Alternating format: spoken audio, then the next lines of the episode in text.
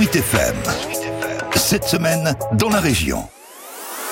Cette semaine en Loire-et-Cher, on se projette déjà au 19 mai avec évidemment la seconde étape des réouvertures, notamment dans les monuments et les châteaux dont notre région n'est pas avare.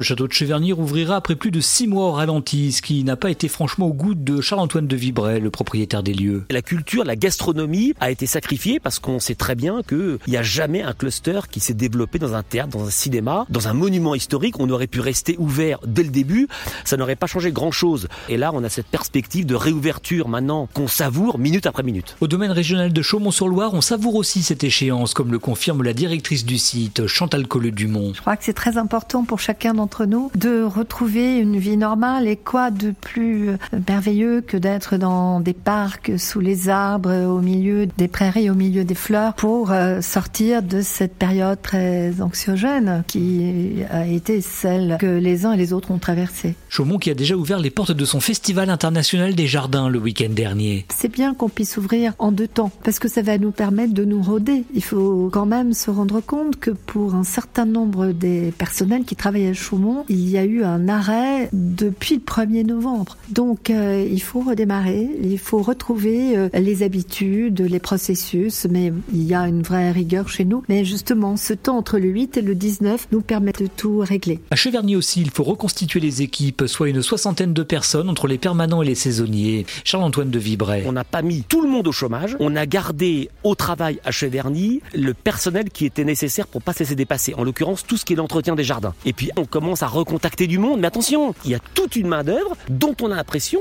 bah, en fait, qu'on a un peu disparu des radars. Et quant aux consignes de sécurité sanitaire, elles sont déjà éprouvées à Cheverny. Il n'y a pas un cluster qui a été détecté dans un monument historique l'été 2020 et l'automne 2020. Donc on sait que visiter un monument historique, ça ne présente absolument aucun risque sanitaire. Et puis, de toute façon, on remet en place tout le cheminement Covid en 2020 2021 tel qu'il prévalait en 2020. Alors bien sûr, beaucoup de choses seront à redécouvrir tant à Chaumont qu'à Cheverny, comme un retour concret à un semblant de normalité. Pour l'instant, c'est retrouver la vie normale comme elle était avant, et déjà ça, ça va être tellement génial que tout ce qui est en plus, on en profitera, mais c'est un peu marginal par rapport à cette joie de retrouver ce qu'on avait avant. Rappelons que les commerces rouvriront aussi mercredi prochain, tout comme les musées, les cinémas, les salles de spectacle assises, bien sûr les terrasses, et en prime avec un couvre-feu repoussé à 21h.